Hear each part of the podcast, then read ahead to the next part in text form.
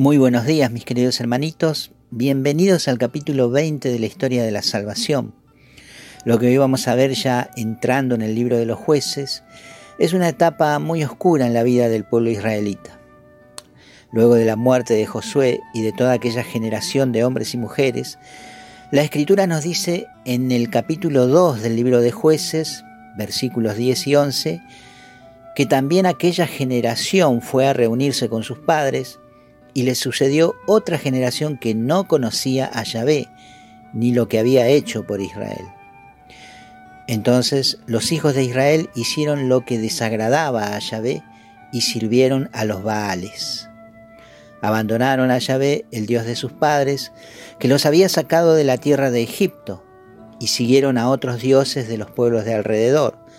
Se postraron ante ellos, irritaron a Yahvé, lo dejaron y sirvieron a Baal y a las Artastés.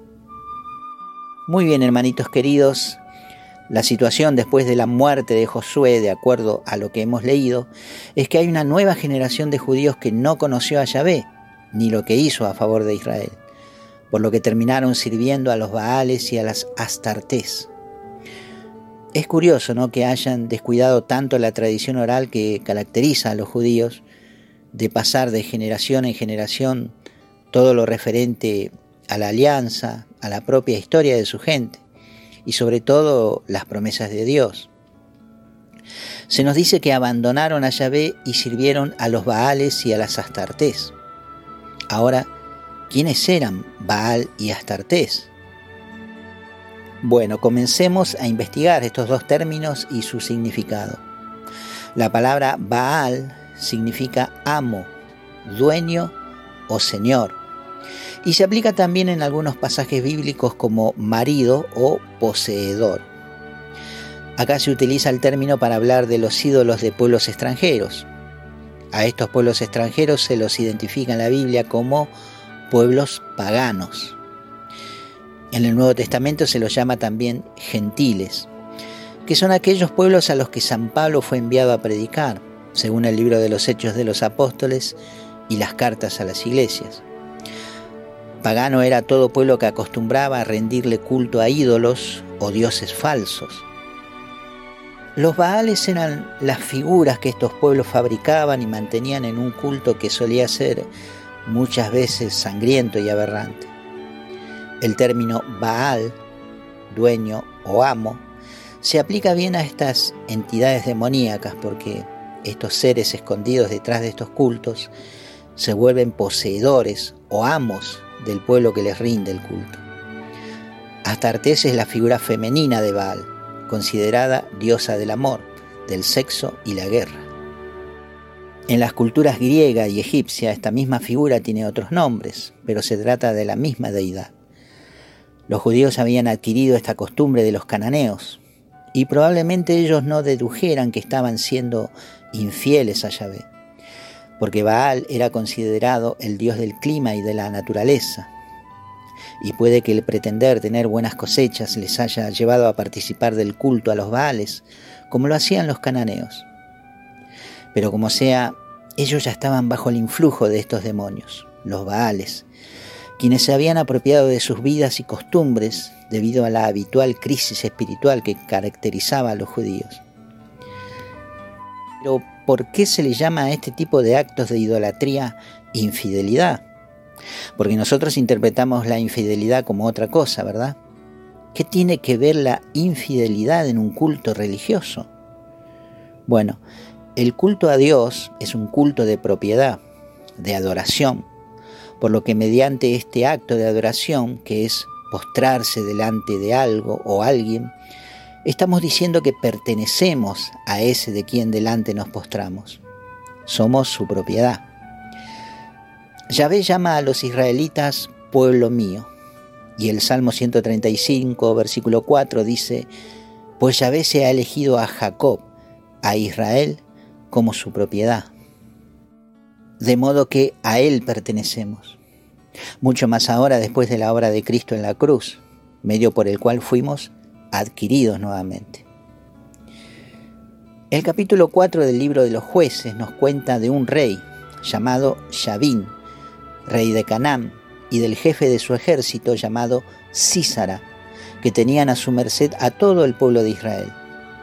Nuevamente los israelitas habían caído bajo el poderío de otro rey. El libro nos cuenta que el rey Yavin tenía 900 carros de hierro y había oprimido duramente a los israelitas durante 20 años, 20 años más de opresión en el legajo de Israel. Un pueblo duro de cerviz que no aprende a ser independiente ni en su política ni en sus creencias. Pero Dios había suscitado en medio de su pueblo a hombres y mujeres que fueron cumpliendo en este tiempo, después de José, la función de jueces. Recuerden que los israelitas tenían a Yahvé mismo como su rey, por lo que quienes administraban la ley entre ellos eran estos jueces.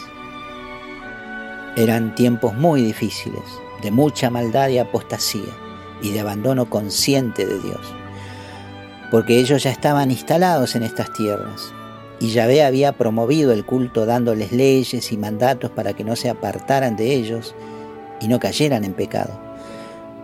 Pero no pasó mucho tiempo para que Israel volviera a sus infidelidades. Fue en este periodo que aparece en escena una mujer llamada Débora, jueza y profetisa en Israel. De Débora lo primero que se nos cuenta en el capítulo 4, versículo 4 de jueces, es que era profetisa y mujer de Lapidot. Que se diga que era mujer de Lapidot puede significar varias cosas. Una, que era una mujer casada y estaba sujeta a su esposo, como solía ser en estas culturas patriarcales, o simplemente que fuera un poco la descripción de su carácter, porque Lapidot significa antorcha o llamarada de fuego. Puede que las escrituras nos estén diciendo que Débora era una mujer de fuego, de carácter encendido como una antorcha. Porque fuera de este libro no se vuelve a mencionar el nombre de Lapidot en toda la Biblia. Y profetiza porque Dios le comunicaba a ella su voluntad y le hacía conocer sus planes. Débora se sentaba bajo la palmera entre Rama y Betel, en la montaña de Efraín, y los israelitas subían donde ella en busca de justicia. Sucede que Débora tiene una revelación de Dios, así que hace llamar a Barak, un hombre de la tribu de Neftalí, para recordarle algo que al parecer Yahvé le dijo primero a él, y este Barak se hizo un poquito el desentendido. Por eso Débora lo reprende diciéndole, ¿acaso no te ordena esto Yahvé, Dios de Israel? Vete y en el monte Tabor recluta y toma contigo diez mil hombres de los hijos de Neftalí y de los hijos de Zabulón. Yo atraeré hacia ti al torrente Quizón a Císara, el jefe del ejército de Yavín, con sus carros y sus tropas, y los pondré en tus manos. Al parecer Barak era de carácter medio flojito, y por eso contesta, si vienes tú conmigo, voy pero si no vienes conmigo, no voy, porque no sé en qué día me dará la victoria el ángel de Yahvé, le dice Barak a Débora. Débora se contiene de darle un tortazo a. No, bueno, esto no está en la Biblia, lo digo yo. Y le contesta al fin, iré contigo, dijo ella. Solo que entonces no será tuya la gloria del camino que emprendes, porque Yahvé entregará a Císara en manos de una mujer. Débora se levantó y marchó con Barak a Quedes. Ambos y más de 10.000 hombres de la tribu de Neftalí suben para el combate. Y en el versículo 11 se nos habla de un tal Heber, el Kenita, un hombre que se había apartado de sus orígenes y se había instalado cerca de Quedes, que es el lugar a donde subieron Débora y Barak para combatir a Císara, el comandante de Yavin. Llega el día del combate y Débora anuncia a Barat que Dios le da la victoria sobre el ejército de Císara. El texto nos dice que Yahvé sembró el pánico en Císara, en todos sus carros y en todo su ejército. Y así fue que el ejército israelita, comandado por Barak, vence al enemigo y los extermina, mientras que Císara huye a pie. Y acá sucede que, huyendo este hombre, entra a la carpa o a la tienda de una mujer llamada Yael, que era la mujer de Heber, el kenita. Ella recibe al fugitivo Císara que viene agotado del cansancio, de tanto correr y lo esconde bajo una manta, diciéndole que descanse tranquilo que ella iba a vigilar la entrada de la casa. El versículo 21 del capítulo 4 del libro de jueces nos dice, Pero Yael, mujer de Heber, tomó una clavija de la tienda, tomó el martillo en su mano, se le acercó en silencio y le hincó la clavija en la sien hasta clavarla en tierra. Él estaba profundamente dormido, agotado del cansancio, y murió. Cuando llegó Barak persiguiendo a Císara, Yael salió a su encuentro y le dijo, ven que te voy a mostrar al hombre que buscas. Entró donde estaba ella y Císara yacía muerto con la clavija en la sien. La profecía de Débora se había cumplido. Una mujer fue la que se encargó de ajusticiar al jefe del ejército enemigo. Luego de estos hechos Israel queda tranquilo durante 40 años, pero pasados estos años, estamos ahora en el capítulo 6 de jueces, que nos dice que los israelitas hicieron lo que desagradaba a Yahvé, y Yahvé los entregó durante siete años en manos de Madián, y la mano de Madián pesó sobre Israel. Para escapar de Madián, los israelitas se valieron de las hendiduras de las montañas, de las cuevas y las cumbres escarpadas. Cuando sembraba Israel, venía Madián con Amalek y los hijos de Oriente. Subían contra Israel, acampaban en sus tierras y devastaban los productos de la tierra hasta la entrada de Gaza. No dejaban víveres en Israel, ni ovejas, ni bueyes, ni asnos, porque subían numerosos como langostas, con sus ganados y sus tiendas. Ellos y sus camellos eran innumerables e invadían el país para saquearlo. Así Madián redujo a Israel a una gran miseria, y los israelitas volvieron a clamar a Yahvé. Y una vez más se repite el mismo patrón en este pueblo. Le cuesta a Israel mantenerse fiel a su Dios. La fuerza de los pueblos cercanos los puede siempre. Pero Yahvé levanta a un nuevo guerrero, Gedeón, de la tribu de Manasés, descendiente de José. Esta era una de las tribus de Israel más pequeña. Por eso Gedeón se justifica delante de Yahvé diciendo que él era el último de la tribu más pequeña. Pero nosotros sabemos que Dios suele elegir lo más humilde para humillar a los más fuertes. Así es que Gedeón entra en escena.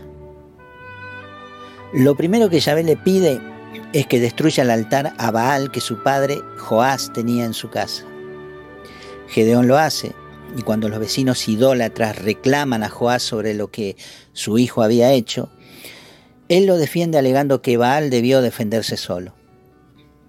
Bueno, Pasado esto, Gedeón sube a una colina con todo el ejército reclutado.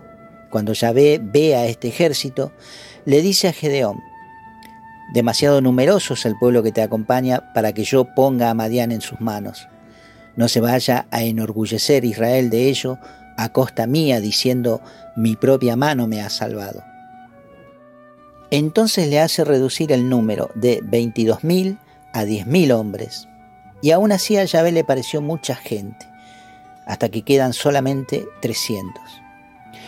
De los 22.000 hombres del principio, Gedeón, por orden de Dios, solo se queda con 300.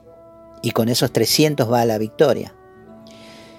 En resumen, hermanitos, Israel vuelve a liberarse de la opresión enemiga gracias a la intervención de Yahvé, su Dios y Rey. Pero adivinen qué. Pasado el tiempo de Gedeón, este pueblo nuevamente cae en la infidelidad rindiendo culto a los ídolos.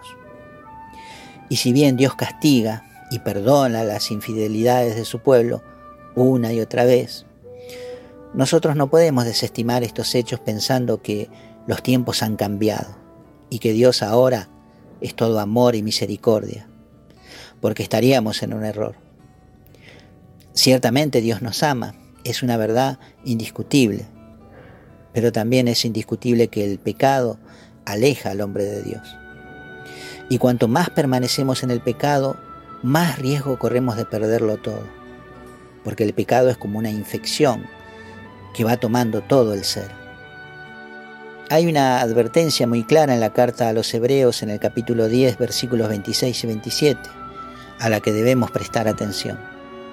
Aquí dice que si voluntariamente pecamos después de haber recibido el pleno conocimiento de la verdad, ya no queda sacrificio por los pecados, sino la terrible espera del juicio y la furia del fuego, que está pronto a devorar a los rebeldes. Pecar voluntariamente es desestimar el conocimiento de la verdad que se nos ha sido revelado en Cristo Jesús. Es rechazar la gracia de la salvación por la que Cristo dio su vida. No seamos necios, hermanitos. Temamos a Dios. No nos acomodemos a este mundo ni al tiempo presente como hicieron los israelitas que de tanto mirar a los pueblos paganos copiaron su conducta y sus costumbres. Nosotros no podemos ser como los demás. Jesús dijo que somos luz del mundo y una luz se coloca bien arriba para iluminar a todos. Bueno, mis amigos, espero volver a encontrarlos pronto. Les dejo mi amor de hermano y que Dios los bendiga en este santo día.